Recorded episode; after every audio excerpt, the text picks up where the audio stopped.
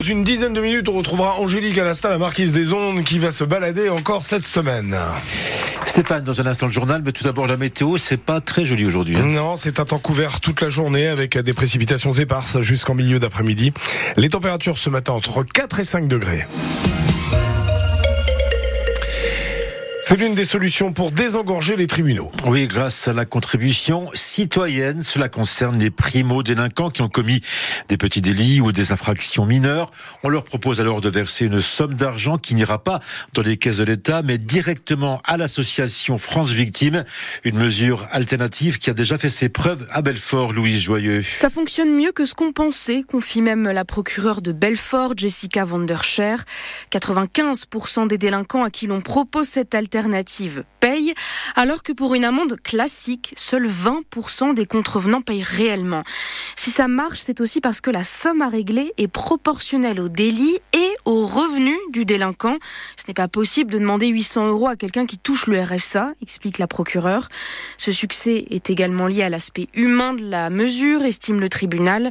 Tous les délinquants sont reçus par un procureur délégué qui leur explique à quoi va servir l'argent, en l'occurrence à aider les victimes d'infractions pénales à se reconstruire. Une manière de faire prendre conscience aux auteurs de ce qu'ils ont commis et d'éviter les récidives. Et que pensez-vous de cette contribution citoyenne qui permet donc d'indemniser les victimes et éviter ainsi la case de tribunal? Vos réactions, vos commentaires au 03 84 22 82 82. Et à 7h45, nous recevrons Romain Bonneau, il est directeur de l'association France Victimes dans le Nord-Franche-Comté. Les pompiers sont intervenus hier soir peu avant 23 heures pour un feu d'appartement au deuxième étage d'un immeuble situé au 17 rue de Montbéliard au Le feu a rapidement été maîtrisé. Il n'y a pas de blessés, mais l'ensemble des locataires a dû être relogé de la famille pour la nuit. Plus d'infos sur francebleu.fr. Deux voitures incendiées cette nuit dans le quartier des résidences à Belfort. La première à 2h45 rue de Bruxelles, la seconde vers 5h du matin rue Zaporozhye. À Vendoncourt, dans le pays de Montbéliard, un homme de 64 ans été gravement blessé hier midi dans un accident de la route. Sa voiture a fait plusieurs tonneaux sur la départementale 253 avant de finir sa course dans un champ. La victime était transportée au CHU de Besançon. Une pratique ancestrale est peut-être en train de disparaître. Dans le territoire de Belfort, la production piscicole est en déclin et pourtant le département compte plus de 2600 étangs dont certains ont plus de 11 siècles. Autre paradoxe, en France on consomme de plus en plus de poissons mais on en produit de moins en moins. La faute aux normes qui asphyxient les pisciculteurs. C'est ce que nous dit Bernard Bittard, le président de l'organisation de valorisation des étangs entre Vosges et Jura. C'est le problème de l'agriculture française en règle générale. On importe de plus en plus, mais quand on veut produire, eh ben, malheureusement, on a énormément de bâtons dans les roues. Rien que déjà pouvoir continuer à exister, continuer à travailler, c'est compliqué.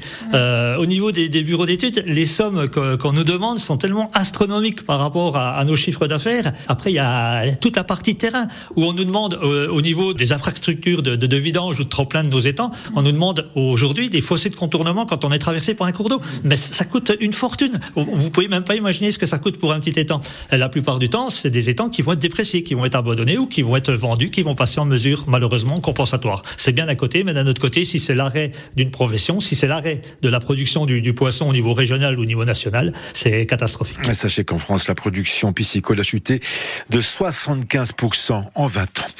Les professeurs du lycée Aragon et Héricourt rappellent à manifester cet après-midi contre la diminution des heures attribuées à l'établissement pour la rentrée prochaine. Les profs estiment que cette décision va par exemple leur empêcher de dédoubler des classes, de proposer des options ou d'ajouter des heures d'accompagnement. Selon eux, c'est l'avenir de l'établissement tout entier qui est menacé. Le gouvernement poursuit son combat contre les passoires thermiques. Il y en a environ 200 000 en France. Alors pour aider les propriétaires à faire des travaux, Christophe Béchu, le ministre de la Transition écologique, annonce ce matin plusieurs mesures chez nos confrères du Parisien. Aujourd'hui en France, Juliette Gloria.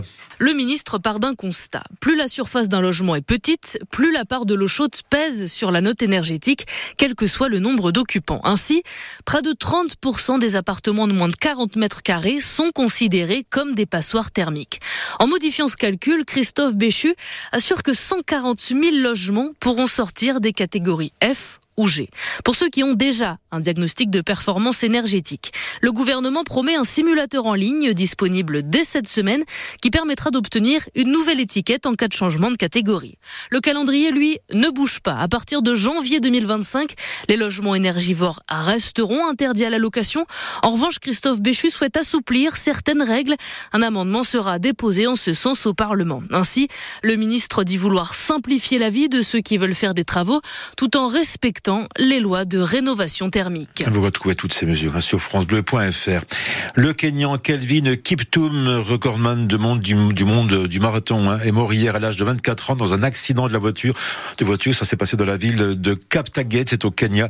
Son entraîneur est lui aussi décédé dans cet accident. Kelvin Kiptoum avait remporté le semi-marathon du Lyon en 2019. Ce soir, dans 100% FCSM, Hervé Blanchard reviendra sur le report du match face au Gol FC qui devait se disputer samedi. Le terrain du stade de Chasselet au nord de Lyon a été jugé impraticable par l'arbitre en raison des fortes pluies qui se sont abattues sur la région lyonnaise. Un report qui complique le calendrier de Sochaux qui a déjà un match en retard à jouer à Orléans le mardi 27 février. On en parle donc euh, ce soir dans 100% FCSM avec notamment Thomas Fontaine, le défenseur des jaunes et bleus. Rendez-vous entre 18h et 19h.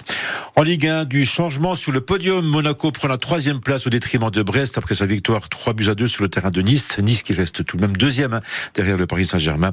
Et puis la Côte d'Ivoire remporte la Coupe d'Afrique des Nations, une victoire 2 à 1 face au Nigeria.